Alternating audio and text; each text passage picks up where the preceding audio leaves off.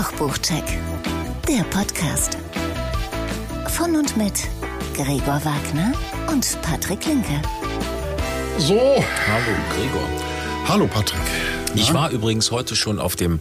Es ist ja Dezember. Ja. Nein, noch nicht, aber bald. Oder jetzt. Oder Ja. ich weiß gar nicht, wann So. wir das ausstrahlen. Also, als ich heute, ich wollte das nur ganz kurz erzählen, als ich heute ins Sendezentrum hier gekommen bin, Ja, in die Heiligen Hallen, vorher war ich auf dem Kölner Weihnachtsmarkt. um Gottes Willen, du Armer. Und kennst du diesen, kennst du diesen Gemütszustand oder diesen körperliches, dieses körperliche Gefühl, wenn du am ähm, Reibekuchenstand stehst und dieser Geruch von diesem Fett steigt dir in die Nase.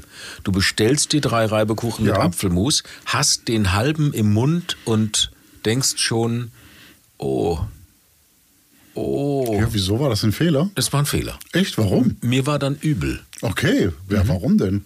Ich denke Fett, altes Fett, anderes Fett, Du verträgst nichts. Du, Ich kein du Fett. verträgst im Alter nichts mehr. So. Was ihr sagt, man, Aber kennst du das nicht, wenn man- Hey, hey, in Köln seht mal Riefkoch. Briefkoch, ne? ja. ja. Sicher, das Briefkoch. Ja, aber ich meine nur, kennst du nicht das Gefühl, du hast, steckst, steckst dir schon mal was in den Mund und denkst so, oh, war nicht gut. Ja, ja. Nicht? Okay, Kennst du geht's dir nicht? jetzt nicht gut? Ich hoffe Jetzt doch. geht es wieder. Okay, Ist gut, Jetzt, das freut jetzt geht mich. es, ist ja eine Stunde her oder zwei. Ja, das freut mich sehr. Weißt du? Gut. So, ich, ich nehme hier eine Mannerwaffel und schon Ja. geht's wieder. genau. Und So. leckere Ist- bergische Waldquelle. Nee, wie Und heißt die das? Ja, Bergische doch. Wald. Ist Ja. das die Bergische Wald? Das ist Boah, natürlich köstlich. Ja. Ähm, schmeckt ein bisschen nach Rose, hast du Ja, gesagt. Ne? ja. Muss ich ja, mir das einbilden? Oder? Nein, probier, schmeckt mal. Ich weiß nicht, was du Hose hast du gemeint. Schmeckt nach alter Hose. Nicht nach Rose. Ach, Gregor, weißt du, es ist schön bei dir zu sein. Ja. Es ist so heimelig. Ja, das Ja. freut mich. Ja. Fühlt sich wohl. Absolut. Ja, ist doch dein zweites Zuhause So, quasi schon. genau, genau, genau, so ist das. Also, wollen wir denn mal sagen, dass wir zusammen leidenschaftliche Hobbyköche sind? Ja. Dass einer von uns ein passionierter Kochbuchsammler Ja, ist, ist so, und der ich. andere von uns der bessere Koch. Ja, so sagt man. Ne? So, so wir ist. stellen euch in jeder Folge zwei Kochbücher vor, manchmal auch drei, mal Mhm. sehen, und unterhalten uns im Anschluss mit Menschen, die mit Kochbüchern zu tun haben, in welcher Rolle auch immer. Heute Zu Gast bei uns. Haya Molcho und ihr Sohn Nuriel. Nuriel Molcho. Ist das nicht fantastisch? Ja, Aus Wien. ja, ganz tolle, Ja. tolle Menschen. Haya Molcho ist wirklich gro Absolut. großartiger Mensch. Die ist ein Ja. Wirbelwind. Ja. Wahnsinn. Aber dazu später. Dazu später mehr. Genau. Haben wir sonst noch was zu erzählen? Ja, natürlich. Ach Ja. so, du meinst vor unseren Checks? Nee. Na, ah, nein, wir haben Nein. jetzt einen Check, ne? Ja, gut. Check 1. Hier, ich habe ein Buch mitgebracht. Verrückt. Was? Hier mal Check Das 1. ist doch wie in einem Podcast. Ja, ja. Wie in einem Kochbuch-Check-Podcast. Das geht hier Schlag auf Schlag. Ich weiß gar nicht, was du heute dabei hast. Du überrascht mich heute mal. Ist das so? Ja, ich weiß das nicht. Okay. Ich, hab, ich, ich bin hierher gekommen, mir hat der Pörtner unten die Tür aufgemacht. Herr okay. Linke, hallo, Sie wieder, ja. Ja.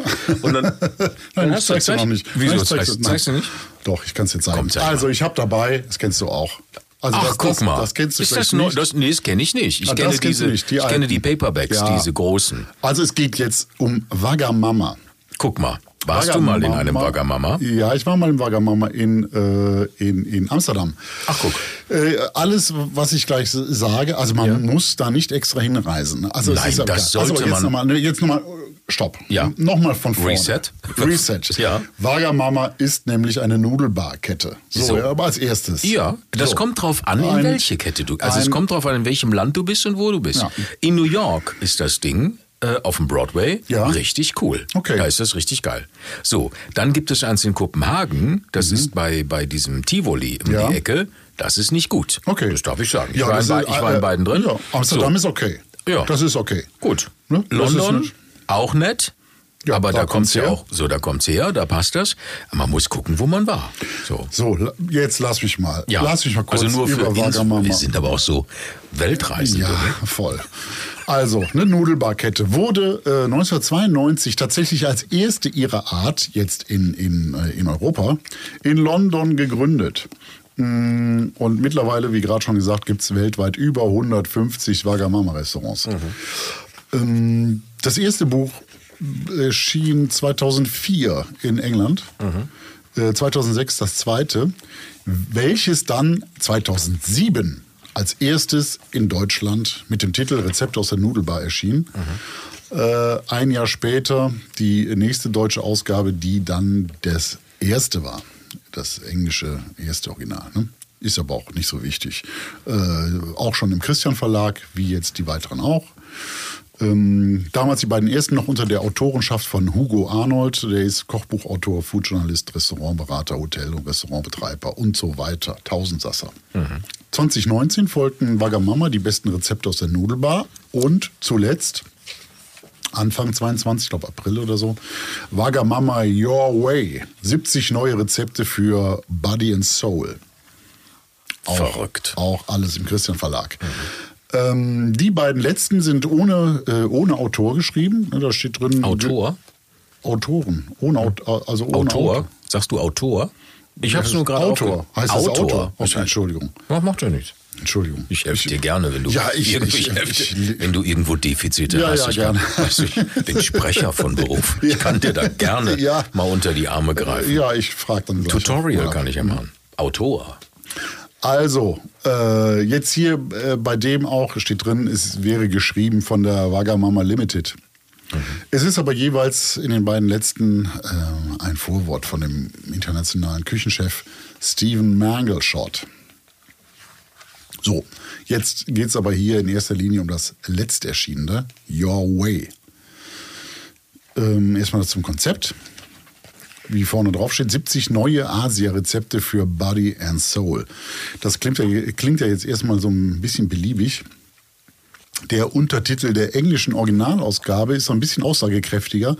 Da heißt es nämlich Fast Flexitarian Recipes for Body and Soul. Also ein Flexitarierbuch. Da ist es also das Konzept.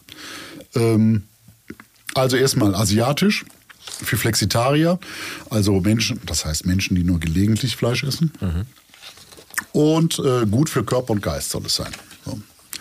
Löst es das ein? Also erstmal asiatisch. Was, Also das ist ja immer so ein bisschen komisch, wenn jemand sagt, das ist asiatische Küche, das ist ja ein, ein Riesenkontinent und da zählt ja auch Indien und sowas zu bei. Und äh, das ist ja sehr weit gefasst. Aber hier wird auch im Buch erklärt, es geht also um Rezepte, die inspiriert sind aus Japan, China, Thailand und Korea. Gut. Flexitarier, was soll das denn jetzt hier heißen? Also ein äh, großer Teil der Rezepte sind per se vegetarisch oder vegan in dem Buch. Ähm, das wird auch neben äh, jedem Rezepttitel gibt es so ein Punktesystem. Da gibt es einen, einen hellgrün für vegan, dunkelgrün für vegetarisch und auch einen fliederfarbenen für glutenfrei, wer, wer das braucht. Da haben wir ja Gott sei Dank keine Probleme. Ja, das stimmt. Ähm, aber unter fast jedem Gericht mit tierischem Produkt, also ich weiß nicht unter fast jedem, aber unter sehr, sehr vielen, ähm, steht als Tipp ein, eine Ersatzzutat oder eine andere Zu Zubereitungsweise, um das Gericht dann halt vegetarisch oder vegan zuzubereiten. Das ist äh, gut. Finde ich gut. Was ich bei diesen Büchern immer ein bisschen schwierig fand, ähm, das sehe ich jetzt gerade, weil ich hier durchblätter, auch, ähm, weil du jetzt das koreanische Fischcurry hast du wahrscheinlich gemacht, weil das ist ja so ein Kleber drin bei dir. Und ich kann mich daran erinnern, an diesen Kochbüchern, es waren immer irgendwelche Chili-Soßen, Fischsoßen, wie auch immer Soßen zum selber machen, mit einem extra Rezept im Grundrezept. Da komme ich gleich zu, ja. Und das ist, war immer ziemlich aufwendig, wenn man gesagt hat, wow, ich möchte jetzt einfach mal dieses Fischcurry machen und dann steht 250 Milliliter koreanische rote Currysoße und du musst dann erstmal Zutaten kaufen, wo du sagst, uiuiui. ja, gut, dass du das sagst, Patrick. Gut, dass du das jetzt sagst. Ne? Das klingt ja fast wie abgesprochen. Verrückt. Ne? Nein, Weil aber das der- ist es nicht, weil ich jetzt gerade, ich hab, wollte dich nämlich gerade fragen, wo hast du denn die Gochujang-Paste her gehabt? Ja, die habe ich sowieso da. Ach so, die hast Und du die habe ich dir übrigens auch mal mitgebracht. Du Blödmann, hast Ja. du natürlich wieder weggeschmissen. ich hab doch nichts weggeschmissen. Und schon wieder haben wir eine Schärfe hier im Gespräch. Ja, Ich schmeiß doch keine weil- Paste weil- weg. Ja, da, dann guck mal in Das deinen war doch- Schrank ganz hinten. Ja. Da steht eine rote, äh, rote äh, Plastik, rote Plastikpackung. Äh, Ja. Da ist die drin. Echt? Viel Vergnügen damit. Das ist Ja. eine sehr leckere koreanische Weißt du was, ich reibe mich heute Abend damit ein, du. Ja, mach das. So, So, also, äh, du hast recht mit der Schnelligkeit, wie Ja. versprochen, das ist relativ. so. Also erstmal muss man bei asiatischen Gerichten viel schnibbeln. Das ist ja sowieso so. Das erfordert, äh, um da schnell zu sein, gewisse Messerskills. Ne? Ja, ist doch Uh. Die so. du natürlich alle drauf hast. Ich hab die Natürlich hast du die drauf. Du hast, ja auch, du hast ja auch nicht nur, du sammelst ja nicht nur Kochbücher, du sammelst ja auch Messer. So. drauf. Ja. Oh, jetzt habe ich ja verraten, wer der Sammler ist. Nein, Nein, habe ich ja nicht. Du bist doch der Sammler. Back to topic, darling. Also ja, so, also es werden halt, wie du, wie du gesagt hast, werden oft äh, Soßen und Marinaden und sonstiges verwendet, welche tatsächlich hinten im Buch unter äh, Soßen und Sides rezipiert sind. Und äh, auch wenn man äh, dann äh, Gyoza-Teigblätter oder die gedämpften Harita-Buns selber macht, dann sind es definitiv keine schnellen Gerichte mehr. so. Gerade diese Buns, ne? Da verzweifelst du doch dran, oder? Ja, das Rezept ist ganz gut. Aber gut. Ähm, so, aber neben diesem Ka Kapitel, das ist, wo eigentlich die Grundrezepte sind, ähm, gibt es noch nach ein bisschen Vorwort mit Firmenphilosophie und Zutatenregister, gibt es noch diese Kapitel hier. Fast and Easy. Die sind wirklich alle schnell. Da sind ein paar Frühstücksgeschichte, da ist ein Gemüse-Yakitori, also so ein, so ein Spieß. Ne? Äh, die Harita-Buns mit Firecracker, Jackfruit. Da musst du natürlich die Buns, wenn es schnell gehen soll, kaufen. Oder eine Hoisinente. Ein paar Sandwiches sind dabei. Ein koreanisches Barbecue Sirloin Steak oder ein scharfes Teriyaki-Hähnchen. Wobei das Teriyaki-Hähnchen habe ich auch gemacht. So richtig schnell ist das nicht. Also eine Dreiviertelstunde braucht man schon. So halbe Dreiviertelstunde. Ja, aber jetzt müssen wir ja nicht auf Zeit kochen eigentlich. Nein, nein, nein, nein, nein. Ich sag nur, das Versprechen schnelle Küche ist hier relativ. Äh, da ist es mit Vorsicht zu genießen. Ähm, dann das nächste Kapitel, Bowls of Goodness. Das sind recht aufwendige Bowls, ähm, weil die auch aus sehr vielen Unterrezepten bestehen. Muss man Lust zu haben. Äh, sind ein paar Salate dabei, wie so ein Hähnchen, Harusame-Salat. Ja, das gerade genannte koreanische Fischcurry. Mm, Da sind noch zwei Gyoza-Rezepte. Weiß der Teufel, warum die bei Bowls äh, drin sind. Ähm, wer weiß es? Ich weiß es nicht. Dann gibt es noch einen Tempura-Bowl und natürlich eine Miso-Ramen. Muss ja sein. Dann gibt es noch Ways with a Wok, sind Wok-Gerichte, viele Udon-Nudel-Geschichten ne? und ähm, Nasi Goreng ist dabei oder ein Lamm Mokutan. Das nochmal zum Thema Zeit. Das Lamm wird sechs Stunden mariniert, vier Stunden geschmort und muss dann mehrere Stunden abkühlen. Also das ist definitiv Slow Food. Also muss man äh, ein bis zwei Tage vorher mit beginnen. Äh, aber wie gesagt, es sind auch wirklich schnelle Geschichten dabei.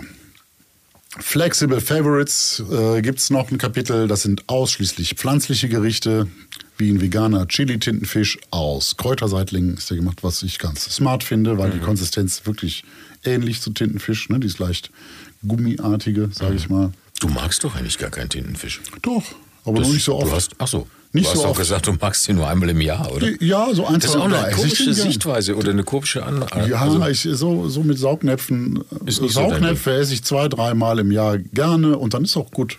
Hm. Ja, so ist das. Macht ja nichts. du kannst sie auch abmachen. Ja, ja, ja, ist alles gut. Jo, wo waren wir? Hm. Aber wenn ein Tintenfisch gummiartig ist, dann schmeckt er ja auch nicht lecker. ja, aber prinzipiell hat er ja so eine besondere Konsistenz und da ist ja die. Naja, wie ein großer Schrimp. Ne? Ein Schrimp ist ja auch. Ja, aber die Kräuterseitlinge kommen da schon so ein bisschen in die Okay. Richtung. Ne? Ähm, dann hier weiter äh, die pflanzlichen Gerichte. Ein Partei gibt es, ein, äh, auch eine Kokos-Currysuppe. Ein paar Nudelgerichte, zum Beispiel so ein Yasi-Yaki-Soba und ein paar Chilis. Mm, zum Schluss äh, Something Sweet. Da gibt es ein äh, paar wenige, ich glaube vier Nachspeisen insgesamt. Gebratene Bananen mit Toffeesoße, ein Soufflé-Pfannkuchen oder süße Gyosas. Äh, da gibt es noch drei Säfte und vier Cocktails.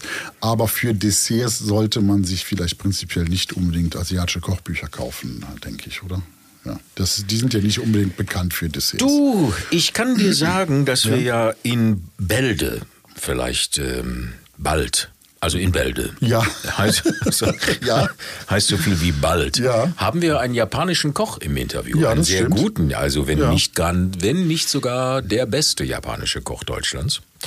Und der kann uns ja dann mal was zu japanischen Desserts erzählen. Ja. Das ist doch mal wirklich Dann- witzig, oder? Ja, dann, äh, dann merken wir uns das. Und nicht nur hier Miso-Eis und, nee, wie heißt das? Nicht Miso-Eis. Matcha-Eis oder. Matcha 1, gebratene Banane So, und ähm, genau. Es muss doch mehr geben als das. ja, wir fragen ihn. Ne? Ja, Gut. gut. Also das nur mal, ich notiere das gleich. Ja, notiere. du- Ja. ja für So. später. Zum Schluss, äh, letztes Kapitel, die Grundrezepte, wie gerade schon gesagt. Und da äh, mache ich schon den Einkehrschwung. Die Rezepte sind alle sehr gut schlüssig beschrieben, funktioniert und eigentlich auch für Kochanfänger. Das Buch ist wie alle Wagamamas sehr modern und hip gestaltet. Die Fotos oft mit so jungen, glücklichen, internationalen Menschen, die beim Essen oder Zubereiten oder die halten dann irgendwie das Essen fest. Alles jung, stylisch, sehr schön, macht irgendwie gute Laune. Hm? Und die Gerichte machen mir gute Laune, muss ich sagen. Ähm, ich bin Fan der ersten Stunde. Ich hatte Von damals schon, Wagamama. Ja, also von den Büchern. Ich habe die auch schon lange nicht mehr in die Mhm. Hand genommen, muss ich ehrlicherweise sagen. Die hängen da, äh, nicht die Mhm. hängen, die stehen da. Ähm, Aber ist das denn, ist dieses Buch jetzt, findest du, das, ist das Buch besser als die anderen? Oder muss man das, das, das kommt dazu. Die wiederholen sich vielleicht ein bisschen. Ja. Also man muss die nicht unbedingt alle haben. Ich finde die aber eigentlich alle gut. Mhm. Ja. Ähm, Ich mag die Chili-Soßen von denen ja sehr. Mhm. Diese selbstgemachten Dinger sind schon richtig geil. Die sind schon in die Fresse, Mhm. das muss man schon sagen. Und äh, hier jetzt bei dem Buch, das Flexitarier-Konzept geht äh, für mich voll auf. Das finde ich gut, sehr modern. Äh, das ist alles absolut meine Küche. Ähm, jetzt gibt es dann bestimmt auch wieder ein paar Kritiker, die anmerken könnten, die Rezepte wären nicht äh, authentisch. Das ist ja immer wieder. Was heißt nicht authentisch? Ja, Nicht so aus ist dem nicht, Laden oder was? nicht authentisch japanisch, nicht authentisch thailändisch. Naja, gut, es Äh, ist das ja wird alles ja gerne Mainstream, ne? Es ist ja gemainstreamt für den Laden. Also, mal, ja, für europäischen, äh, Ja. für europäischen Konsum. Genau. Glaube ich. Ich kann das auch nicht beurteilen. M mir schmeckt das extrem gut und ob das jetzt äh, hundertprozentig koreanisch ist oder nicht. Also was ich bei diesen Dingern wirklich großartig finde, es ist eben nicht, weil wenn einer sagt, ich mache jetzt hier asiatisch, ähm, es ist eben nicht die Nummer, ich kaufe mir ein rotes Curry, mache ein bisschen Sojasauce rein und dann Genau. habe ich asiatisch gekocht. Genau. Das ist hier ein bisschen äh, kleinteiliger, ein bisschen aufwendiger. Ja, meinst du, findest du? Ich Ja. finde, also oft gibt es, geht es ja nur um, äh, nimm Mirin, nimm äh, Genau, das meine ich ja. Sojasauce, nimm, Und schon hast du Ja. asiatisch gekocht. Genau. Und das ist das hier Ja. nicht. Also ich finde allein diese koreanische rote Currysoße von gerade eben, wenn man die macht, da ist man schon mal ein halbes Stündchen beschäftigt. Ja, die muss auch länger kochen. Genau, die kocht länger und die ganzen anderen. Ich habe von der noch ein Glas im Kühlschrank. Nehme ich mit. Ja, ja, guck, ja, ich würde aber gucken, wie die Guajo Yang Paste aussieht, damit ich mir die zu Hause nochmal, damit ich die nochmal finde. ja, die hast du mir nie im Leben geschenkt. Na, sicher habe ich Ach, das. hör doch auf. Ach, du du bist hast mir so ein viereckiges Döschen geschenkt. In Das Rot, Kunststoff? Nein, gelb.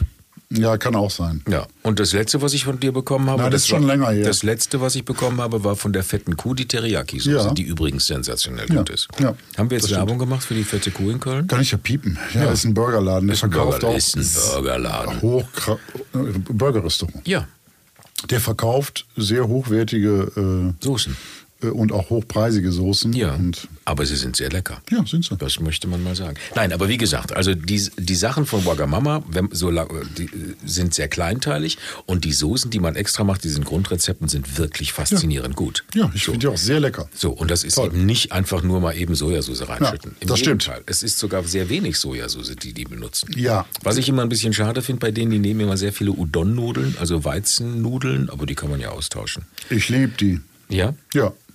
Okay. Du sagst Udon, ich sag Udon, aber das Ach, ist verrückt. ja. Du sagst ja auch Autor und nicht ja, ja, Autor. genau. So ist das Ja. einfach. Ne? ich bin noch kein Profisprecher. Aber sind nicht die, sind nicht die ähm, Udon ist Udon. Das sind die Dicken. Die dicken. So, und die anderen, die Soba, sind die. Soba ist äh, nicht Weizen, das ist Buchweizen. Äh, Buchweizen genau. Mhm, genau. Ja. Die, ja. Die sehen noch anders aus. Die sind grau. Also ich mag Udon-Nudeln sehr gerne. Mm, Also ich liebe sowieso die ganze Aromenwelt. Und Absolut, die ist ja sehr köstlich. ja, jetzt also als Fazit, Ja. dieses spezielle Buch, äh, jetzt habe ich, hab ich die drei anderen auch und das wiederholt sich ein bisschen und äh, Aber das macht ja nichts, du bist ja Sammler. Von daher. ja, ja, ist klar. Und äh, äh, 70 Rezepte sind für mich so an der Minimumgrenze für ein Buch, Mhm. finde ich. Also ähm, da könnten noch ein paar mehr drin sein für meinen Geschmack. Äh, aber wir vergeben Kochbötte. Das ist aber, richtig. wir vergeben Kochbötte. Von 0 bis Max- 10? Von 0 bis 10, maximal 10. Und ich gebe hier sieben Pötte, aber mit einer klaren Empfehlung, sich dieser Reihe zu widmen. Mhm. Auch die äh, ersten, die ähm, gibt es nur Paperback, also Ja, mit so einem wabbligen genau. Einband, sind war eigentlich genauso groß. Die gibt es teilweise gebraucht, richtig günstig, habe ich gesehen. Also wer, wer da ein Mhm. Macht bisschen Sinn. guckt. Als Einsteiger in, in die Wagamama-Welt. ja, Ja. toll. Sehr schön. Ja, sehr schöne Bücher. Großartig, dann habe ich das auch kennengelernt. Dann, So. wollen wir, das ist sehr schön. Wollen Ja. wir einen zweiten Check machen? Nein, wir machen zuerst einen. Der Schnellkochpott. Also, der Schnellkochpott. Ja. Kurze, kurze Beschreibung, kurzes Buch. Uns hat, äh, mich hat letztens ein äh, gemeinsamer Freund von uns beiden angeschrieben. Ja. Ähm, er wollte doch mal, dass wir ein Buch vorstellen für absolute Noobs. Noobs. Noobs. Kennst du das Wort Noobs nicht? Äh, N-U-B-E-S? Newbies. Newbies? Ja. Nein. Anfänger. Ach, Anfänger. Grüße gehen raus an Christoph. guck. Ein Anfängerkochbuch.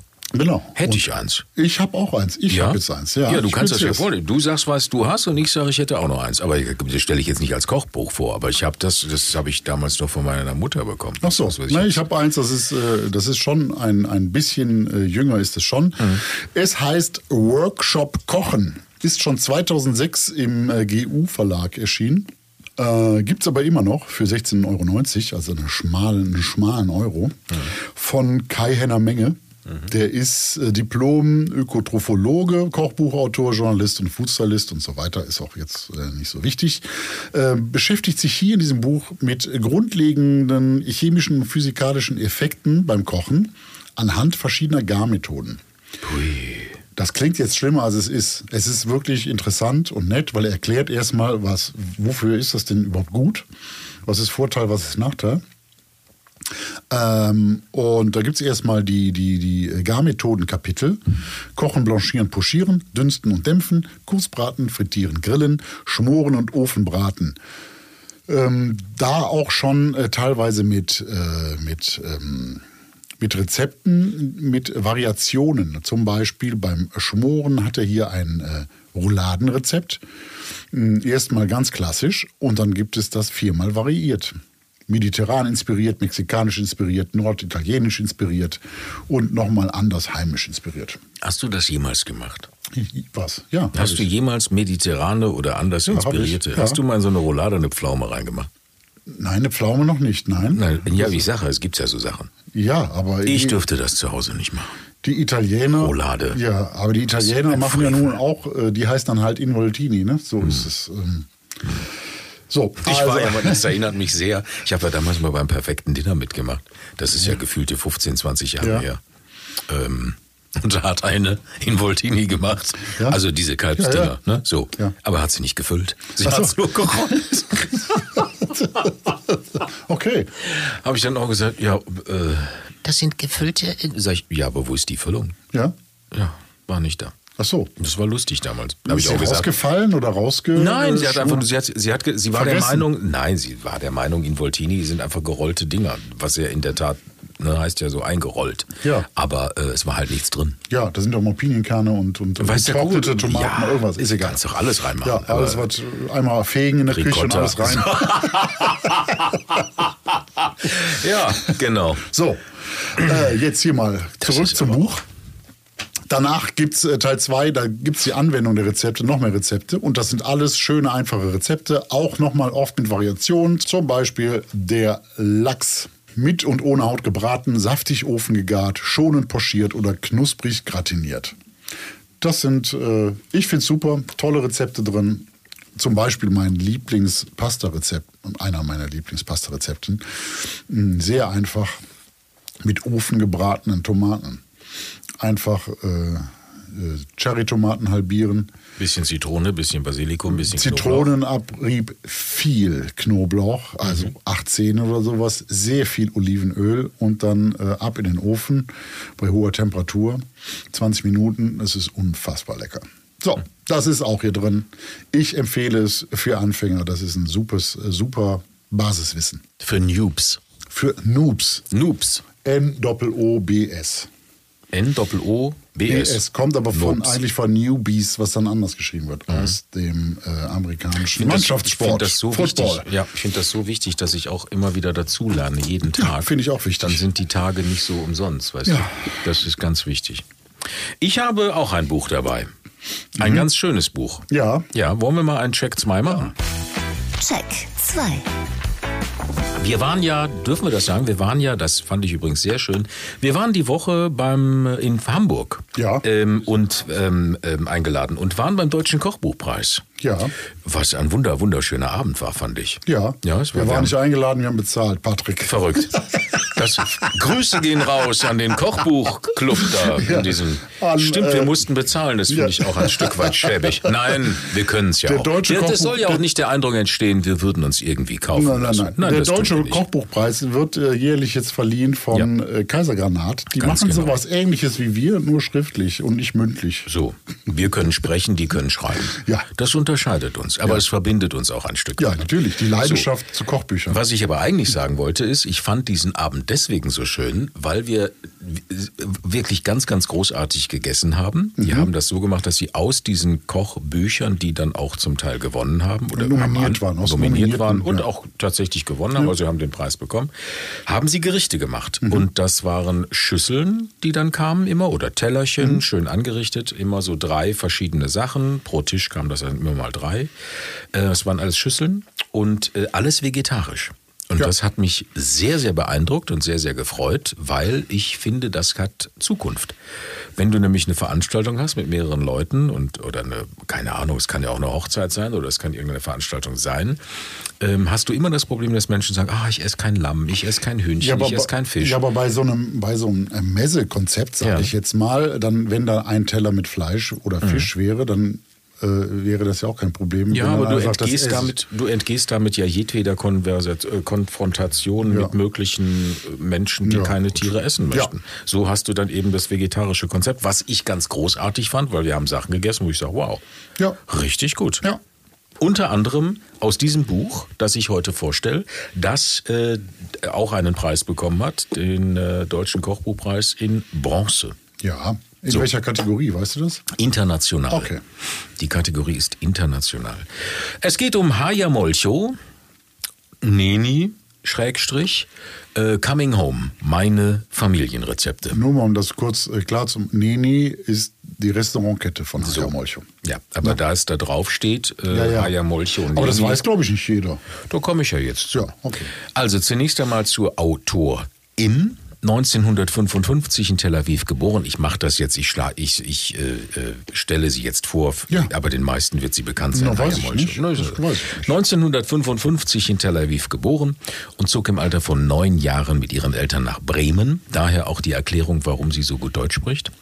Machte hier Abitur und studierte Psychologie, Ja. was vielleicht nicht jeder weiß. Seit 1978 ist sie verheiratet mit Sammy Molcho. Kennt man vielleicht, dieser österreichisch-israelische Pantomime. Kennt man sicher aus der einen oder anderen Fernsehsendung. Ja, der war damals in den 70ern äh, total Ganz bekannt, groß. Ne? Ganz, Ja, ja. ganz großer Ganz Star. groß. Weltstar. War auch bei Biolek damals. Ja. Haya reiste äh, mit ihrem Mann wegen seiner Auftritte um die ganze Welt, haben vier Söhne, aber erst 2003 wurde sie gastronomisch tätig. Damals macht sie, machte sie das Catering für eine Nachbarin. 2009 dann das erste Restaurant unter dem Namen Neni. Das sind im Übrigen, weiß vielleicht auch nicht jeder, die Anfangsbuchstaben der vier Söhne. Mittlerweile ein europaweit tätiges Unternehmen. Letztes Jahr wurde sie vom Falstaff für ihr Lebenswerk ausgezeichnet. Und vor kurzem dazu gekommen, das findet sich auch hinten im Buch. Das ist auch völlig legitim, dass sie das macht. Neni weltweit. Ich glaube, Kopenhagen ist das letzte Restaurant gewesen, was dazugekommen ist. Die meisten dieser Restaurants, äh, diese Neni-Restaurants finden sich, sind immer so Kooperationen mit den 25 Hours Hotel, Hotels, mit dieser ja. Kette, äh, die, glaube ich, ihren Sitz in Berlin hat. Unterschiedlich heißen, mal heißen sie, also in, in, im Hafen von Sawyer ist das das äh, Bikini Island äh, Dings. Gehört aber auch zur- gehört gehört auch auch zur Gruppe, hat nur einen anderen Namen. Bei uns in. Köln ist das Nenis tatsächlich oben im 25 Hours. Ganz genau, Ja. ganz genau. Und da gibt es auch immer die Neni, diese berühmte Neni-Küche. Jetzt also das fünfte Buch und es heißt Coming Home. Es sind die Rezepte der Familie, an die sie sich erinnern kann und die Lieblingsrezepte der Familie der einzelnen Personen. Fünf an der Zahl. Ähm, dazu jede Menge alte Familienfotos. Es ist eine ich möchte sagen, wenn man sich das so anschaut, da sind auch sehr persönliche, wirklich sehr persönliche Sachen drin, wo ich mich gewundert habe, dass man verschiedene Sachen einfach mal so rein, aber es ist okay. Also, es ist eine persönliche Reise in die Kindheit und die Familie in die sechs verschiedenen Leben. Fünf habe ich eben gesagt, sind ja sechs, ich habe ja die eine vergessen. Hab sie selber gesagt. Es ist ein schönes, hartes Cover, es ist ein sehr schönes Buch, also äußerlich ein sehr schönes Buch, in gelb geprägte Schrift, erschienen in meinem geliebten Brandstätter Verlag, kostet 35 Euro und sind am Ende über 80 Rezepte und Grundrezepte. Unterteilt ist das äh, Buch klassisch in meine Rezepte. Haja, also nicht nach, nach, nach Vorspeise, Dessert und so weiter, und fort, Ja. sondern es ist nach, den, nach der Familie sind die äh, Rubriken. Also es Ja. ist Haja, es sind Rezepte von Nuriel, Nadif, Elio und Ilan und natürlich von Sammy. Also sind das nicht die Rezepte von denen, sondern was die gerne mögen. Was ne? die gerne ja. mögen, genau. Und dann hinten ein paar Grundrezepte. Es ist eine ziemlich großzügige Typografie und es sind oft auch Seiten dabei, wo nur irgendwie so ein kleiner Spruch dabei ist, wo ich mich frage, warum hat man das gemacht? Man hätte es ein bisschen raffen können und vielleicht das ein oder andere Rezept mehr reinmachen können. Ähm, man braucht nicht für Gemüsefond, was du jetzt da gerade Ja. aufstehen hast bei den Grundrezepten, das ist natürlich schon viel Platz für so ein Ja, es kleines sind, Ding. Im Ne? Prinzip sind das zwei Sätze Genau. und fünf Und das Zutaten. alles auf zwei Seiten, das ist so ein bisschen, ja, ja, ist groß, großzügig gestaltet. Großzügig. Es sind einfache, aber vielfältige Rezepte, die jeder nachkochen kann. Daneben dann immer Neni-like Fotos. Auch die Fotos sprechen für die Einfachheit. Am Ende soll es einfach Spaß machen, dieses Buch in die Hand zu nehmen. Und ja, es sind sehr, sehr einfache Rezepte. Baskischer Cheesecake beispielsweise, den habe ich gemacht, der unterscheidet sich nicht wesentlich vom New York Cheesecake, außer dass er keinen Boden hat, dass er so gebacken wird. Vier verschiedene belegte Focaccias, Taboulet, Kohlsuppe, Avocadosalat, Wildreissalat, alles sehr lecker. Rote Linsensuppe oder auch der Jerusalem-Teller, das habe ich gemacht. Jerusalem-Teller ist auch ein, einer der wenigen Gerichte mit, mit Hummus. Also es gibt auch Hummus natürlich in diesem ähm, äh, Buch drin, aber wenig. Dazu sehr viele Desserts. Wobei also, Hummus ja im Neni immer so ein, so ein Signature-Dish ist. Und da gibt es ja immer diese großen, die, die Etageren. Ja, die solltest du eigentlich nicht bestellen. Also nicht, weil es nicht lecker wäre, sondern wenn du diese Etagere von Hummus bestellst, Ja. bist du ja satt. Ja, Da- da ist der, ist doch schön. ist der Drops gelutscht. Was kostet das? Also in Spanien, also in Mallorca kostet das, glaube ich, 18 Euro oder was? Das ist doch nett. Oder 16. Ja, aber dann bist du durch. Ne? Ja. Und mit dem Brot bist du, also ist der Drops gelutscht. so, die Erbse geschält. es sind sehr, sehr viele Desserts. Da habe ich mich gefragt, boah, sind die nur am Süßfressen da unten auf Deutsch gesagt? Ne? So. Ähm, es, äh, Kuchen jede Menge, dann äh, Amarena Kirschen äh, Zeugs und Milchreis. Wo ich sage, also Milchreis? Gut. Es ist, wie es ist.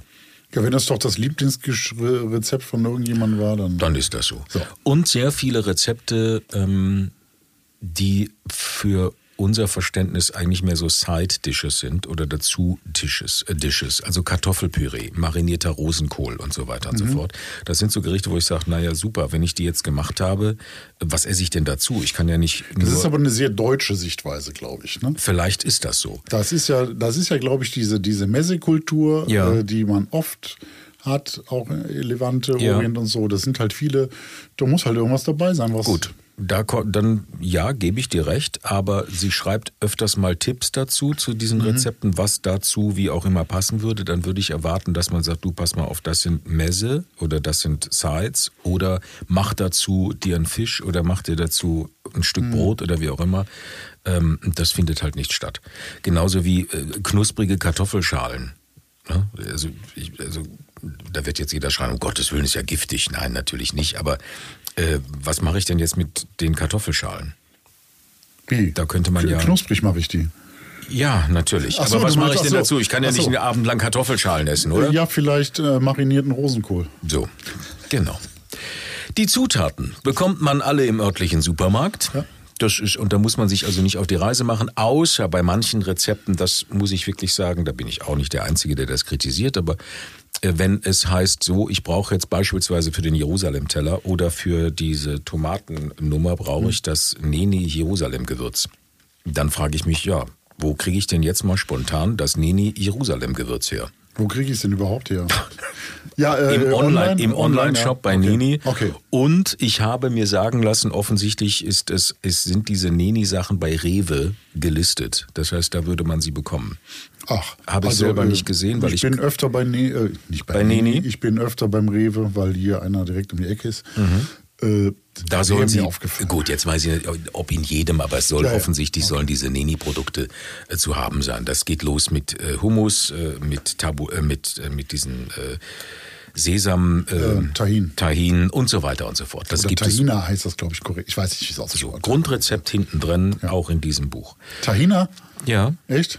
Okay. Weil sie nämlich, ähm, was ich auch nicht wusste, was ich aber eine sehr schöne Überraschung fand, sie nimmt nicht einfach diese Sesampaste, sondern die Sesampaste wird aufgemixt mit, mit Wasser, mit Zitronensaft, mit, mit verschiedenen. Ja, ja, das ist klar. So, und dann schäumst du das auf und dann wird es eine. Ähm, Okay, aber ich dachte, man soll hier Sesam, Sesamkörner stampfen. Nein. Nein, das nicht. nein, das, Okay. äh, so weit geht Ja, das. Buch jetzt Gut. nicht. Du sollst auch nicht Sesam sammeln gehen. Okay. So. Zwei, Weißt du, weißt du, dass ich überhaupt nicht weiß, wie Sesam wächst? Wie sieht denn eine Sesampflanze aus? Würdest du das einfach mal googeln für dich? Ich, ja, weißt du das. Weißt du das? Nö, ich habe mich damit noch nicht beschäftigt. Google das Ich doch mal weiß das spontan. überhaupt. da- Das ist ja Jetzt sind wir furchtbar. natürlich ein Podcast und kein Seecast. Wir können nur sagen, googelt mal eine Sesampflanze. Ja, also- Schickt uns Bilder von einer Da Sesampflanze. macht man sich über Leute lustig, die nicht wissen, wo Sauerkraut herkommt. Back to topic. Ja, Entschuldigung. Es sind 200 Seiten. Es ist ja ein sehr persönliches Buch, so scheint es auf den ersten Blick. Es sollen die Rezepte dieser Kinder sein. Ähm, das nehme ich Haya auch alles ab, ähm, wegen den Fotos alleine schon. Als Hobbykoch hat man das Buch aber leider A sehr schnell durchgeblättert, aufgrund der Einfachheit der Gerichte, und dann auch schnell durch. Und leider auch weil es aus der sogenannten Levante-Küche wenig Neues gibt in diesem Buch. Also wenn man schon Bücher hat, jetzt beispielsweise von Otto Lengi oder von wem auch immer, Güngermüsch, Güngermüsch und so weiter, dann wird man dieses Buch durchblättern und sagen, na ja Gott, also äh, Gott, oh, Chorizo-Pasta, Orangenfelchesalat, diesen äh, Mozzarella mit, mit, mit Fenchel-Dings, das kennt man alles schon. Das ist jetzt nichts Neues, keine Neuentdeckung. Okay, wobei du ja viel draus gemacht hast, ne? Ich habe sehr viel draus gemacht, weil ich die Küche halt mag. Ich bin ja sehr gemüseküchemäßig unterwegs und deswegen habe ich das äh, gemacht und es fiel mir auch leicht und es waren einfache Gerichte. Und dazu kommt noch, dass es viele, viele Fehler gibt in diesem Buch. Also es gibt Verweise auf das Rezeptregister, die stimmen dann nicht. Es gibt Mengenangaben, die nicht stimmen. Ähm, äh, wahnsinnig viel äh, Fehler. Okay, wahnsinnig viele. Naja, viele Fehler. Viele, okay. Wahnsinnig viele, aber es gibt viele Fehler. Viel, Mhm. Querverweise, die nicht stimmen, Rezeptierungen, die nicht stimmen. Bei der Spitzpaprika, die Füllung beispielsweise, da soll man ähm, für vier Spitzpaprika hat man am Ende ein Kilo Füllung. Damit kann ich dir äh, keine. Ja, ja, Ahnung. nee, damit kann man- ja. Das als Beispiel, dann das Neni-Gewürz, dann die Querverweise, dann, ähm, wie gesagt, Mengenangaben. Das liegt aber, glaube ich, äh, an der Übersetzung. Ist das so? Ja, weil das ist ja Englisch und das kommt wahrscheinlich, das ist ja ein internationales Buch, es kommt ja nicht aus Deutschland, das hat sie ja im Englischen gemacht. Ich denke mal, dass das für, für Ja, jetzt aber- auch in den ganzen äh, Restaurants hier ähm, europaweit ausliegt. Ja klar, aber ein ein Kilo Füllung ist ein Kilo Füllung, egal ob das aus England kommt oder nicht. Ja, bei dem, bei dem jetzt. Ja. Ich, wenn die, ich glaube, wenn ich ins metrische System gehe, mit Cups, äh, aus dem metrischen System reingehe, ins Englische, was wahrscheinlich der Fall sein wird, dann sind es Cups und sowas. Ja, und aber da okay. stimmt die Menge dann wieder nicht. Okay, gut. So, oder das meine ich mit Übersetzungsfehler. Das kann so sein.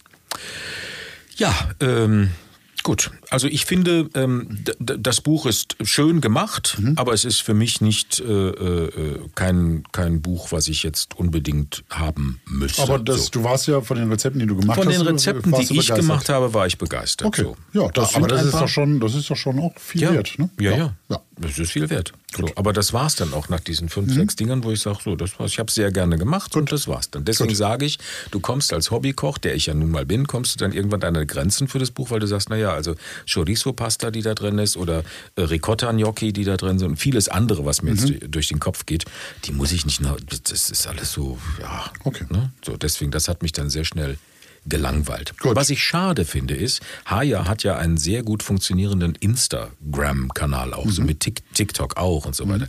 Die Rezepte, die sie da macht, muss man wirklich, das lohnt sich wirklich da mal reinzuschauen, ähm, sind wirklich das hätte mich mal interessiert. Vielleicht ist das, vielleicht ist das äh, äh, ein neues Kochbuch, ja, dass man die Sachen, die sie da macht mit diesen Neni-Produkten und, und so weiter und so fort, da wird mal schnell ein Lamm gegart und da wird mal schnell eine Focaccia belegt, anders als hier in dem Buch.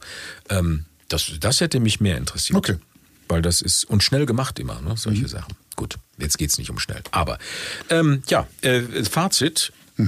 Ich gebe diesem Buch sechs Kochbots. Okay. Gut. Hätte ich jetzt mehr erwartet, weil du, weil du lecker fandest, aber äh, Ja. gut, es ist ja, sechs ist ja auch ist ja völlig in Ordnung. So. Genau. Und wir haben uns mit äh, Haya und ihrem Sohn, Nuriel. der, der älteste ist das, Ja. der äh, in dem im Neni-Universum für Marketing zuständig ist. Marketing und der macht, glaube ich, Design, Ausstattung und sowas alles. Ne? Und das alles fand statt bei der ähm, äh, kurz vor der Eröffnung beziehungsweise der neuen Speisekarte im Neni am Wasser in Wien. Ne? ja, nicht Deswegen, nur, nicht nur Speisekarte, die haben komplett umdekoriert So. und um, umgebaut. also da. sie waren ein bisschen im Stress. Ja, sie war sehr im, im Stress, ähm, aber wir haben es durchgezogen. Sie ist So. zwischendurch auch mal äh, verschwunden, Ja. äh, weil die Leitung abbrach, weil sie es, glaube ich, per Handy von der Baustelle aus gemacht hat. Also wir bitten... Aber ist doch verrückt, wo wir die Leute alle erreichen. ne? Es, war, es kommt einem vor, als wenn wir nach L.A. telefonieren. Ne? ja, also äh, es gibt manchmal ein paar Hintergrundgeräusche. Wir Ja, bitten das zu entschuldigen. Ja. Hören wir doch mal rein. Ne? So ist's. Das Interview. So, Oh, hallo nach Wien oder wo erreichen wir uns heute? Ich bin gerade im Nenni am Wasser, weil wir eröffnen das heute Winter. Oh, okay. Konzept von Sommer auf Winter. Und ich dekoriere und arbeite wie verrückt. Ach, das habe ich schon bei, gestern bei Instagram gesehen. Ne? Das ist... Äh, Genau, und heute Ja. kochen wir und heute haben wir schon volles Haus. Am Abend, erster Abend und wir freuen uns sehr. sehr schön. Glaube ich. Jetzt geht's um Haya äh, Molcho Nini Coming Home, meine Familienrezepte. Wir haben das Buch, Ja. wir haben das Buch vorab bekommen per PDF vom Verlag, vom Brandstätter Verlag. Übrigens gute, guter, sehr guter Verlag, muss ich an dieser Stelle auch mal immer wieder betonen. Und ähm, gerade heute ist jetzt auch das Buch äh, selber gekommen, die Ausgabe. Da gab es ein paar Probleme mit dem Versand in Deutschland. Ich weiß nicht woran. Aber jetzt ist das Buch da. Sind das jetzt alles Rezepte von der Familie oder nicht? Zum großen Teil Rezepte der Familie. Äh, wir meinen jetzt Familie von meinen Eltern, Samis Eltern, Großeltern oder auch Familie Chaya, die ihre Kinder das geschrieben hat. Meinst du das auch, Patrick?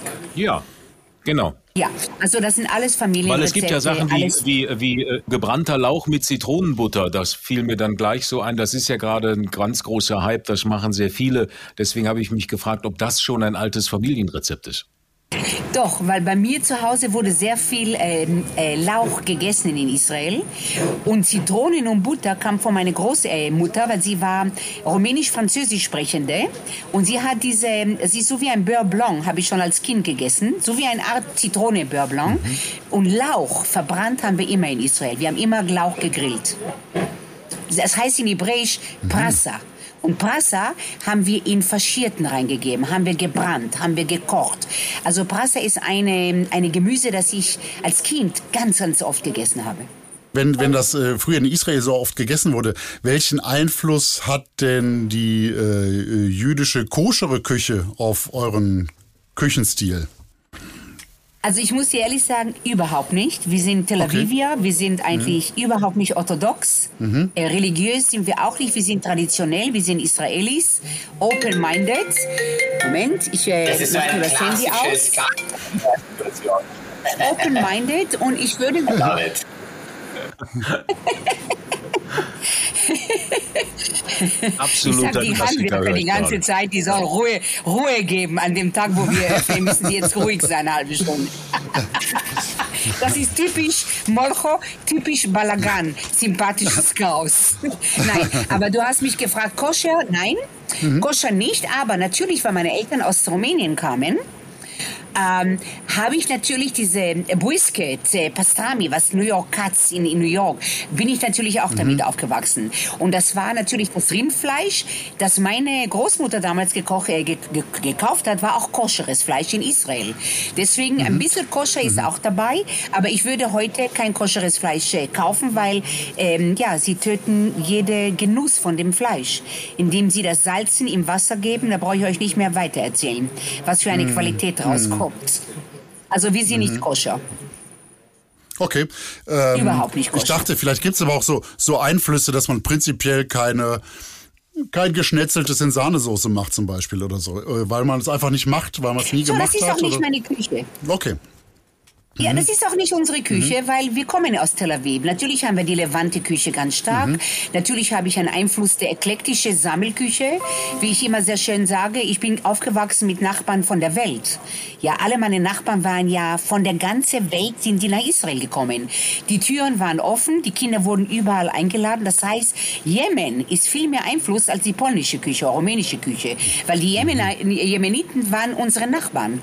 Die, äh, es waren so viele Nachbarn da, dass ich so viel Einfluss der Welt habe. Und deswegen nenne ich auch unsere Tel Avivian Kitchen eine eklektische Küche und keine äh, orientalische Küche.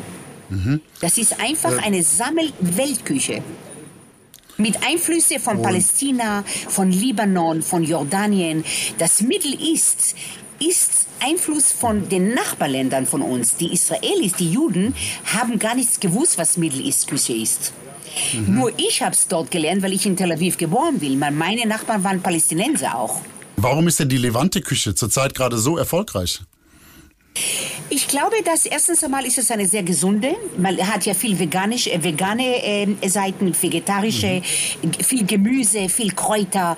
Das ist die gesunde Linie. Die jungen Leute wissen heute, wo man draufschauen muss. Krankheiten kommen von schlechter Ernährung, keine Bewegung, äh, kommen Krankheiten. Ich glaube, das Bewusstsein, zumindest was ich sehe von der Generation meiner Söhne, ist das Bewusstsein ganz anders, als, als wir früher hart gearbeitet haben, die Bauern, die Bergsteigern, alles, die Fett, Speck, das ist alles vorbei. Heute sitzt man am Computer und heute braucht man eine leichte Küche. Und die relevante Küche ist die leichte mhm. Küche, so wie die italienische Küche. Es ist ja dein Sohn Nuriel auch hier bei uns. Was sagt der denn dazu aus Marketing-Sicht? Er ist ja der, äh, der Marketing-Chef, sag ich mal, im ganzen Neni-Kosmos. Hat der auch, was meinst du, Nuriel? Ich glaube auch, ich glaube, was die israelische und die Küche, die wir ähm, kochen, sehr harmonisch und sehr sympathisch für viele machen. Es ist eine Küche, die man gemeinsam mit vielen anderen isst. Es ist ein Sharing-Konzept. Es ist etwas, das man nicht für sich jetzt alleine zu Hause unbedingt machen muss. Man kann natürlich einzelne Gerichte aus dem Kochbuch auskochen, aber man kann genauso vier, fünf simple Sachen nehmen, in die Mitte des Tisches legen. Alles ist wunderschön kombinierbar mit den anderen Sachen und es sind vor allem in diesem Kochbuch auch leichtere Rezepte. Wir haben ja, das ist jetzt unser siebtes Kochbuch, die ersten einige waren ein bisschen komplizierter, komplexer. Auch als Köchin wollte Haya sich ähm, auch einfach mal beweisen und ein bisschen kompliziertere Sachen zeigen. Das ist auch selbstverständlich als Köchin. Aber jetzt irgendwann dieses letzte Buch, Coming Home, das sind wirklich alte, traditionelle Familienrezepte. Und das muss nicht kompliziert sein, um gut zu sein. Und darum hat äh, die Hai hier wirklich bewusst diese Sachen gemacht. Zum Beispiel die Bohnen, die der Sami von seiner Großmutter oder von seiner Mutter bekommen hat. Das sind so klassische Bohnen in Tomatensauce mit Reis, Zitronensaft und Srug. Das essen wir jeden Freitag oder der Sami isst das jeden Freitag oder Samstag zu Shabbat. Und das ist ein Gericht, das ist auch der, im Kochbuch drin. Das kannst du wunderbar alleine machen für dich selbst. Aber das kannst du auch groß im Topf in die Mitte des Tisches stellen und dann noch ein paar Sachen auf die Seite. Und das finde ich hat das gibt dem Buch sehr viel Charakter und das macht dieses Art Kochen auch sehr, sehr schön, vor allem jetzt nach Corona-Zeiten, wo wir uns alle sehnen nach gemeinsam und, und miteinander und Leute wieder zu uns nach Hause einladen, ist es wunderschön.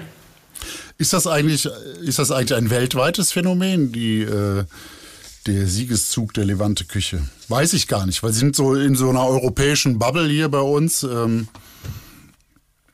Ich glaube, es ist, ähm, ja, ich meine, es, es ist die Levante Küche, aber ich glaube, mehr und mehr Küchenchefs und mehr und mehr Köche probieren jetzt dieses Sharing-Konzept aus und, und wollen, dass, mhm. dass Leute verschiedene Sachen kosten. Ich bin der Erste, der neidisch ist, wenn jemand anderer Tisch was hat, das besser ausschaut, als was ich habe. Und darum war ich immer schon so, dass ich meine Freunde gebeten habe, hey, können wir nicht alle zusammen teilen? Und ich glaube, viele kommen jetzt auf dieses Konzept und es macht auch mehr Spaß. Und das, ja, vom Spanischen, von den Tapas, ähm, ganz gemäß bei, genau bei uns. Und ich glaube, ähm, es, es nähert sich jetzt in die Richtung. Ja, man denkt doch nicht mehr so egoistisch. Ich glaube, dass äh, jeder nur für sich ähm, ist schon vorbei. Ich glaube auch Geschäfte macht man mit Teilen. Wir merken das, wenn wir im Nanny Geschäftsleute haben, die sich teilen, die über den Kopf dann das Essen nehmen. Das ist eine viel, lockerere Art, auch, auch äh, emotionale äh, Gespräche zu führen. Äh, die Berührungen, äh, du musst jemand berühren, wenn du über seine Hand, über seine... Und deswegen glaube ich, dass es jetzt auch mehr und mehr... Und deswegen haben wir, glaube ich, diesen Erfolg gehabt, weil wir waren im Grunde genommen vor 14 Jahren die Ersten, die das in Europa begonnen haben. Und jeder hat uns gesagt, ihr seid verrückt, ein langer Tisch, wer sieht zusammen in Österreich, jeder für sich, Kaffeehäuser mit einer Zeitung, versteckt, man sieht ihn nicht einmal. Und wir kommen ja von Sami, der mit Körpersprache, mit Berührungen, mit allem. Und haben gesagt, nein, wir wagen diesen Schritt, es war ein Risiko, aber es hat unglaublich angesprungen. Genauso wie das Buch Coming Home. Die Leute lieben wieder die Familie, die ist zusammen. Das ist eine Sehnsucht, das bei jedem da ist. Und vielleicht haben wir das ein bisschen geweckt, sagen wir mal nur geweckt, ein, ein, ein so einen Punkt gegeben. Mein Gott, wir haben Familie, wir haben Freunde. Seid miteinander, berührt euch, liebt euch, seid nett zueinander, teilt miteinander. Das ist eine Philosophie. Das ist nicht einmal Kochen. Überrascht dieser Erfolg nicht trotzdem? Also ich meine, wenn man sieht, ihr habt das auf Mallorca sehr, sehr erfolgreich gemacht, ähm, das sehe ich ja auch öfters, äh, und jetzt auch in Kopenhagen hätte man das auch nicht gedacht, dass das da so einschlägt wie eine Bombe. Ne? Ist das dennoch, dennoch überraschend? Ich will dir sagen, es ist immer überraschend, weil du bist nie, weißt du, ich, auch wenn ich in ein Fernsehen schaue, ich bin nie, man ist nie ganz sicher, ja. Und dieses Adrenalin hast du immer. Du bist immer wieder überrascht und du bist immer wieder dankbar. Es ist nichts Selbstverständliches, was was geht, ja. Und weil es nicht selbstverständlich ist, gibst du dir verdammt immer Mühe. Du wirst niemals aufhören, weiter und weiter zu kommen. Wenn du schon so selbstsicher bist und denkst, alles wird sowieso gut sein, da brauchst du dir keine Mühe zu geben. Es gibt viele Lokale, die sich keine Mühe geben, weil es sowieso läuft. Das ist nicht unsere Mentalität. Wir sind immer dabei, nachzufragen, was können wir noch machen? Was ist der neue Trend? Wo müssen wir wieder Kurskorrektur machen? Äh, es ist never ending und ich glaube, das Gehirn wird auch niemals veraltet sein deswegen, weil du hörst nie auf, kreativ zu denken. Nie. Wie hältst du deinen Kochstil aktuell? Ist das so, dass du dich permanent hinterfragst? Also das ist ja nichts, Kreativität ist ja ein, eigentlich ein Hinterfragen. Ja, Natürlich hinterfrage ich täglich. Und jetzt im Nenni am Wasser heute, heute erster Tag Winter, haben wir eine Karte, die so, sagen wir mal, ein bisschen gehobene Levante-Küche ist, immer noch sehr gemüselastig. Ähm, wir, wir haben zum Beispiel eine rote Betesuppe ja, die wir mehr fermentierte Kraut, ein bisschen Schmand und die Suppe wird dann, und das ist mit Harissa verfeinert. Also die Speisen, die wir heute hier anbieten, ist schon mal wieder eine Kreativität, die ich auch in den letzten halben Jahr geändert habe, ja. Deswegen sage ich, es ist nie ein Ende. Du kannst so viel machen. Ich habe heute gebrannte Kohlrabi mit einem Kimchi Beurre Blanc, ja? Kohlrabi verbrannt Orient, Kimchi Beurre Japan, äh, Frankreich. Das ist die israelische Küche, die eklektische Küche. Was ich sage, Du kannst so frech kombinieren, weil die Einflüsse sind so stark in Israel. Äh, Sushi, ja, äh, Kimchi ist mehr in Israel als in New York schon. Ich glaube, die Haya ist momentan nicht da, aber ich weiß, was sie sagen will. Sie hat ein Bird Kohlrabi, das wir mit einer Beurre Blanc machen. Und was sie oft macht, ist, dass sie einfach saisonales Gemüse nimmt und ähm, dann alte Rezepte, die im Hinterkopf sind oder auch moderne Rezepte und das vermischt. Zum Beispiel auch eingelegtes Gemüse. Die Haya ist aufgewachsen mit eingelegtem Gemüse. Immer unter ihrem Bett waren einfach diese ganzen Jars von eingelegten, fermentierten Sachen. Das war was sehr rumänisches, sehr polnisches und vor allem auch in Israel, wo es heiß war, hat man das einfach gemacht, um Gemüse auch länger einfach frisch zu halten. Und auch heute jetzt in dieser, zum Beispiel in der Borsch, eine Borsch-Suppe, die wir, die wir machen, eine rote Rübensuppe, was sehr auch russisch-jüdisch ist, hat sie dann auch fermentiertes Kraut drinnen. Und dann nimmt sie einfach alte Rezepte, moderne Sachen und verbindet somit immer das Alte mit dem Neuen. Und das macht das so spannend, die israelische Küche. Wenn ich mir das Buch angucke, beziehungsweise die, die Hauptkritik bei der, bei der ähm, Küche der Levante ist ja, es heißt immer äh, Hummus und äh, Falafel. Das ist so der Hauptkritikpunkt. Mehr ist es eigentlich nicht. Und dieses Buch zeigt genau das Gegenteil. Also in diesem Buch habe ich bisher, also bis, was heißt bisher, ich habe es ja durchgearbeitet, aber es gibt nur ein Rezept mit Hummus und das ist der Jerusalem-Teller. Mehr ist nicht da mit Hummus. War das auch so ein Aspekt, dass man mal zeigt, Mensch, kommt, also wir lassen jetzt mal die gängigsten, weil Falafel sind auch nicht drin, wir lassen jetzt mal die die gängigsten Sachen weg und gehen einen anderen Weg. Ist das auch so in diesem Buch gewesen? Genau. Wir wollten einfach die Vielfalt zeigen. Auch die, und auch wir, es ist ja auch, wie gesagt, das Coming Home sind Familienrezepte. Wir essen nicht Hummus und Falafel jeden Tag. Wir müssen natürlich auch genau wie in Wiener auch nicht jeden Tag ein Schnitzel isst. Es gibt eine Wir essen auch nicht jeden Tag äh, Sauerkraut und Bratwurst. Nein. ja, genau. Das tun wir nicht. Diese, diese Vielfalt in der Küche und Hummus zum Beispiel ist auch ein perfektes Beispiel. Natürlich hätten wir ein Hummusrezept reingeben können. Hummus dauert drei Tage zu machen, wenn du ihn richtig gut machen willst. Du kaufst nicht die eingelegten Kichererbsen, du musst die selbst einlegen, dann musst du das Wasser davon rausnehmen, dann musst du sie pürieren, dann musst du es kühlen. Also es dauert drei Tage für ein Gericht, das du mit einem Stück Pita-Brot in zehn Sekunden isst. Darum sagen wir auch immer, Hummusrezepte geben wir kaum, weil das haben wir im Supermarkt. Wir machen tollen Hummus, das soll man sich fertig kaufen. Gewisse Sachen kauft man sich am besten fertig, auch wie das Sauerkraut. Nicht jeder will sein eigenes Sauerkraut einlegen. Aber dann mache ich dazu meine eigene Schweinshaxe mit meinen Braten und meiner speziellen meinen Rezepten und wir machen den Jerusalem-Teller. Hühnerfleisch, Gemüse kann jeder kaufen mit Gewürzen, etwas schärfer, etwas milder und es wird dann auf den Hummus draufgelegt und man probiert zu kombinieren, was ist etwas komplizierter zu machen, wofür haben die Leute heute keine Zeit und was kann ich trotzdem noch aus Zutaten zusammenfügen, um ein orientalisches, levantes Gericht zu machen. Weil nur das Hühnerfleisch mit Gemüse ohne den Hummus wäre es auch nicht. Es geht um diese Mischung von beiden. Es war uns auch wichtig und ich muss auch sagen, ja, die meisten Leute, äh, das Problem ist auch als die türkische Küche. Ich rede jetzt von der türkischen Küche, ja. So viele Menschen haben geglaubt, dass die türkische Küche ist nur Kebab, diese Fleisch, das sie mit dem Messer. Die Küche, die türkische Küche ist einer der reichsten Küche der Welt. Wenn du in Istanbul heute bist, hast du die Weltküche auch und Delikatessen, dass die Deutschen nicht einmal geträumt haben davon. Tut mir leid, wenn ich das so brutal sage. Man hat uns so einen Stempel gegeben, äh, die Levante-Küche ist Falafel und Hummus und die türkische äh, Küche ist diese Shawarma. Ein Blödsinn. Dieses Buch zeigt, wie vielseitig die Levante-Küche ist. Und das ist das, was wir auch mit dem Buch zeigen. Und nicht nur mit dem, mit Tel Aviv Banani, mit äh, Wien Banani, mit all unseren Büchern. Ist Hummus ist zwar sehr, sehr stark bei uns und das ist auch eine hervorragende tolle Sache, dass du kombinieren kannst mit, ob das sortierte Pilze, ob das Leber, ob das Fleisch oder alleine zum Essen. Ein Wahnsinnsgericht, ja. Aber die Levante Küche ist nicht nur Hummus und Falafel. Und das zeigst du ganz klar in diese Coming Home und alle anderen Bücher von uns.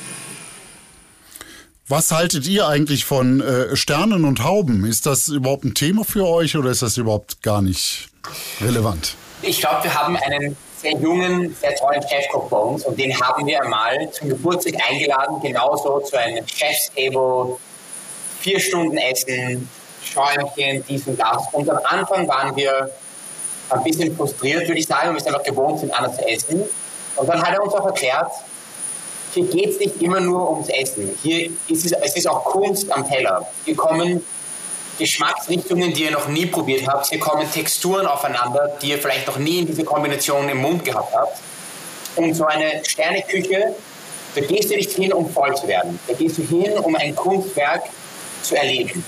Und sobald er mir das erklärt hat, habe ich angefangen, so eine Küche sehr zu schätzen, weil da geht sehr viel Arbeit dahinter. Es ist extrem schwer und aufwendig, was die Köche da machen. Und die Kreativität, die die Köche da zeigen, ist ein Wahnsinn. Und seitdem probiere ich wirklich auch ein paar Mal im Jahr meinen Horizont zu erweitern, um genau sowas auch zu probieren und zu essen und solche Künstler zu unterstützen. Und ich finde es sehr toll, dass es Leute gibt, die auch sowas machen. Ja, ich glaube auch. Und jeder soll mit seiner Authentität äh, auch ähm, äh, sein. Ich glaube, wir werden nie eine Sterneküche sein, weil es ist nicht unsere Küche. Aber dass wir das schätzen, ist ja ganz klar. Ich meine, heute Sterneküche ist schon ein Luxus, weil du hast fast keine Personal und äh, drei Leute mit Pinzette, die, die diese, diese Mikroblättchen äh, da drüber zu geben, ist fast gar nicht mehr zu bezahlen. Also ich glaube, dass die Sterneküche mehr und mehr auch verschwinden wird, wenn sich die Situation nicht bessert mit Köche, mit gute Köche, leidenschaftliche Köche, wird er sowieso irgendwann mal aus der Landkarte weggehen. Aber weil du sagst Sterneköche, ja, wir haben in Israel ganz tolle junge Köche, der Raz zum Beispiel, Noriel.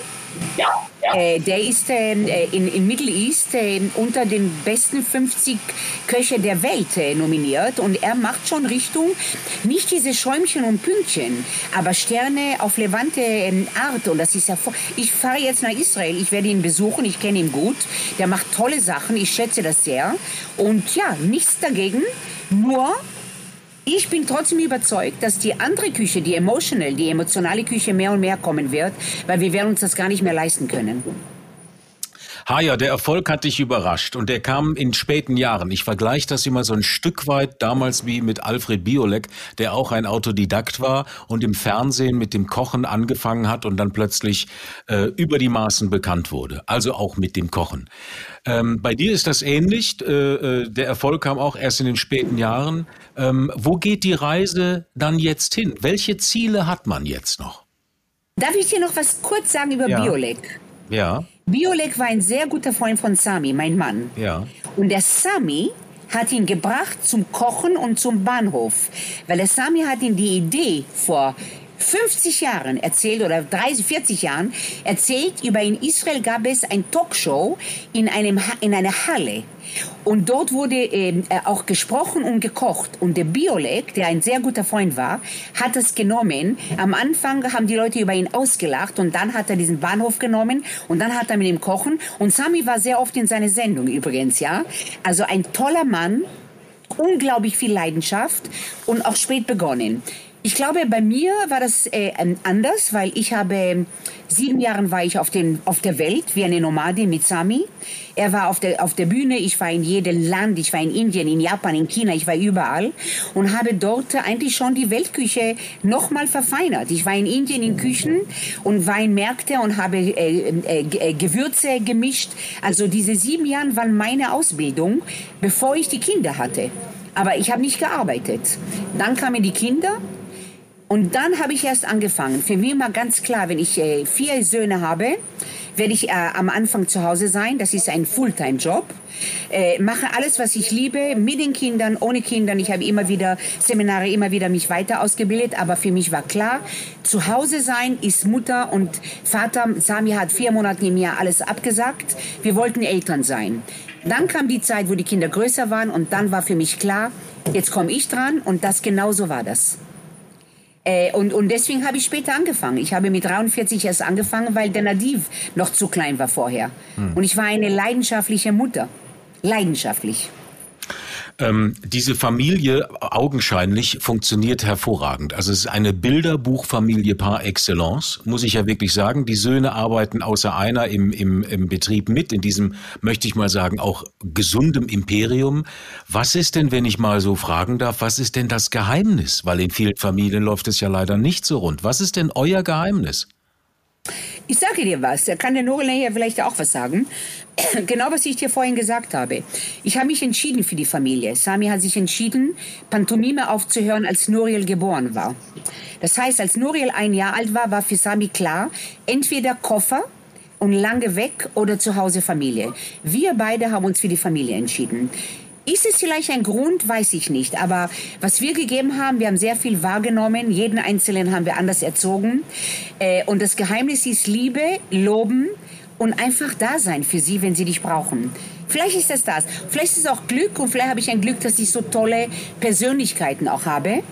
Aber Familie ist bei uns an erster Stelle. Meine Karriere ist mir sowas von egal. Für mich ist nicht egal die Familie und Freunde. Mhm.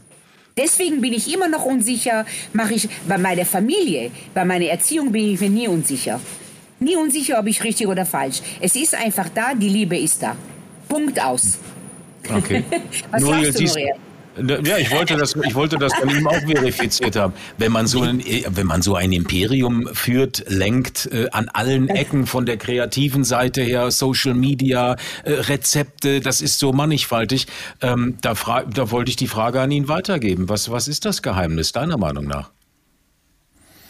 Ich glaube bei uns, also das Geheimnis jetzt von, von uns als Familie und der Zusammenhalt, war, dass wir, wie ich auch vorhin gesagt habe, wir haben alle sehr klare Rollen innerhalb der Firma, innerhalb auch der Familie. Andererseits sind wir keine Ego-Menschen, wir respektieren uns, wir, wir wissen unsere Stärke als Gruppe zu schätzen. auch wenn wir uns streiten, versöhnen wir uns. Wir sind sehr offen und ehrlich immer schon miteinander umgegangen, auch als Kinder. Ich als älterer Bruder war immer sehr zärtlich mit meinem Bruder, war immer so der Beschützer. Ich war nie der aggressive ältere Bruder, der irgendwie Dominanz gezeigt hat. Ich habe immer aufgepasst und meine Brüder haben auch nicht hauen müssen, um Aufmerksamkeit vom älteren Bruder zu bekommen. Ich weiß nicht, ob schon bei der Kindheit angefangen habe. Ich glaube, die jungen Jahre prägen einen sehr stark, auch in späteren Jahren. Aber es war immer, ihr seid eine Gruppe, ihr seid eine Familie, ihr gehört zusammen, jeder hat Stärken und Schwächen, unterstützt einander.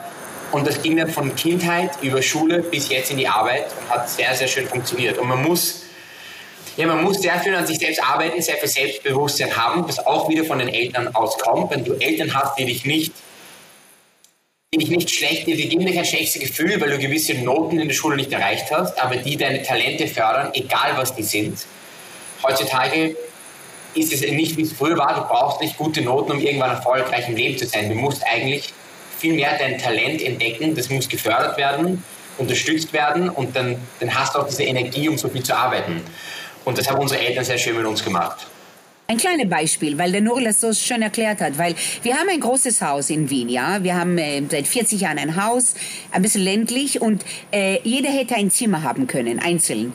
Die Jungs haben bis der Nuriel äh, 13 war, alle in einem Zimmer gewohnt. Das war uns ganz klar, wir wollen sie nicht trennen. Die sollen miteinander kommunizieren, sie sollen miteinander die Stärken, die Schwächen zeigen, sie sollen miteinander Höhlen bauen, sie sollen miteinander lachen, weinen. Bis zum 13. Lebensjahr waren alle vier zusammen. Jeder hat uns gedacht, das gibt's doch nicht, die müssen doch ihre eigene äh, äh, Platz haben, die müssen alle... Nein, sie wollten zusammenbleiben und das war auch ganz bewusst von mir und Sami. Okay. Bis heute sind alle vier die engsten Freunde und deren Freunde sind wieder mal zusammen befreundet, ja? Und die Frauen von den Jungs sind wieder befreundet. Das heißt, irgendwie hat das schon geklappt. Ja, herzlichen Glückwunsch. Das Ja. äh, scheint so, dass es geklappt Ja. hat. Toll. Toll. Das Großer ist das, Schatz. Beste, was, das ist das Größte, was für uns passieren konnte, muss ich euch ehrlich sagen. Äh, Wenn wir es jetzt von Coming Home haben, nach Hause kommen, wenn jetzt dann äh, Haya in Kopenhagen ist, Qualitätskontrolle macht, vielleicht dann weiterfliegt nach Mallorca, auch da eine kurze Qualitätskontrolle macht ähm, und Nuriel kümmert sich ums Marketing und ähm, der Schauspieler ähm, ist auch gerade nicht da. Wie oft ist denn Coming Home? Wie oft wird denn zu Hause noch realistisch gekocht? An einem Tisch gesessen. Norel, willst du? Ich glaube, wir bemühen uns, also wir, es ist nicht immer Home. Natürlich sind wir auch manchmal im Restaurant zusammen. Wir machen auch einmal im Jahr richtig einen Familienurlaub, wo wir miteinander verreisen. Wir bemühen uns, wo es geht, mit der Familie zu sein. Ähm, wir schauen, dass wir ein paar Mal im Monat mindestens am Wochenende zu Hause sitzen, ein Brunch machen. Wir sehen natürlich unserem Vater, unserem jüngsten Bruder weniger, dadurch, dass die nicht im Unternehmen sind. Und darum muss man sich auch Zeit nehmen, mit der Familie zu sein. Weil Haya, Elior, Ilan, ich, wir sehen uns tagtäglich. Aber den Sami, den Adivi, den sehen wir nicht so oft und darum machen wir uns bewusst Zeiten, wo wir zusammen essen. Es ist Ich kann dir ein Beispiel geben. 27. November haben wir ungefähr 30 Leute bei uns zum Brunch. Der Nadiv kommt von LA. Er kommt mit einem ganz netten Freund, der auch ein toller Schauspieler ist. Deren Freunde habe ich eingeladen, äh, die Jungsfreunde, meine Freunde. Wir werden 30 Leute am Sonntag, am 27. bei uns essen, weil ich jetzt eine Woche in Tel Aviv sein werde. Ich komme zurück, der Nadiv kommt zurück, das Haus ist voll. Und wir kochen gemeinsam. So schaut's bei uns aus. Ihr seid herzlich eingeladen. Ihr seid herzlich eingeladen. Ja. Ja, würde, würde, würde ich aufpassen mit solchen Ja, Aussagen. man könnte sein. wir plötzlich klingeln immer. Ihr würdet perfekt dazu passen. Perfekt. Ja, ja, ja. Mensch, toll. Großartig. Ich glaube, wir, wir äh, machen mal äh, allmählich, kommen wir auch nach Hause. Ja. Ne? Machen wir ein Coming Hause, Home hier. Machen einen Cut. Machen aufgrund der, aufgrund der Qualität heute, weil wir alle in unterschiedlichen Ländern heute waren, würde ich sagen, wir treffen uns tatsächlich mal in Wien auf ein, Ja. auf ein nettes, schönes Interview nochmal. Das wäre ganz, ganz großartig. Wir haben ja noch andere ähm, Menschen, die wir dann in Wien besuchen können und dann können wir so ein Reihrum Rummelhörum machen. Fangen aber mit dir an, Haya. Also, Am du, falls ist der 27. November, Genau. welcome, welcome. Okay. Ganz lieb machen Dank wir. für eure Zeit. Auch Nuriel, danke. Äh, ihr habt einen vollen Kal- Vielen Dank. Terminkalender, deswegen war das so, so schwierig, euch zu bekommen. Aber wir danken euch. Danke. Tut uns leid. Danke. Wir haben die Einladung übrigens abgelehnt. Ne? Ja, nicht abgelehnt, wir sind, äh, haben Wir sind einfach nicht, nicht zugesagt. Hin. Wir haben nicht zugesagt, wir sind einfach nicht hin. Das ist auch Nein. völlig okay. Na, ja, nein. Wir können ja nicht so eine Party crashen da. Nein, nein. Das geht ja gar nicht. Nein, das geht nicht. Aber wir machen das, wir machen das äh, tatsächlich, holen wir das A nach und B vielleicht nächstes Jahr, äh, dass wir nach Wien gehen, weil es gibt nämlich auch in Wien sehr, sehr, was heißt auch in Wien, ist natürlich völlig, es gibt in Wien sehr, sehr gute Koch, Köche und Köchinnen. Dann machen wir eine, eine Österreich-Tour. Dann machen wir mal so eine Tour. Eine Wien-Tour. so, genau, genau. Ja. Es gibt nämlich jetzt auch gerade eine Köchin, die ein großes Kochbuch rausgebracht hat. Wiener Küche. Das wird bald ein Thema sein bei uns Mhm. Gut. vielleicht. Möchte ja nicht zu viel verraten. Ja. So, aber dann äh, müssen wir nach Wien. Ja. Und Wien ist so Machen eine wir. unfassbar schöne Ja, Stadt. das machen wir. So. Ja, äh, haben wir glaub- sonst noch was? ich glaub nicht, das war's, ne? Äh, Dann würde ich sagen. Das war's äh, für dieses Mal. Könntest ne? du ja jetzt mal, äh, gibt es eigentlich von der Firma Manna eine Weihnachtsedition? Also gibt es Das Bratapfel. Marzipan oder sowas? Nicht? Das weiß ich nicht. Könntest du da mal nachhaken bei der Firma? Und uns bemustern Ja, lassen, ja, ja. gerade für diesen Ja, Kochbuchcheck. hier. ja, genau. Das ist durchaus ein Thema. So, ja. alle Links Ja. zur Folge findet ihr in den Show Notes und unter Kochbuchcheck. Da auch ein paar Rezepten aus den Büchern, die wir vorgestellt haben. Übrigens könnt ihr da, gibt's auch die Links zu den Büchern und das sind sogenannte Affiliate-Links.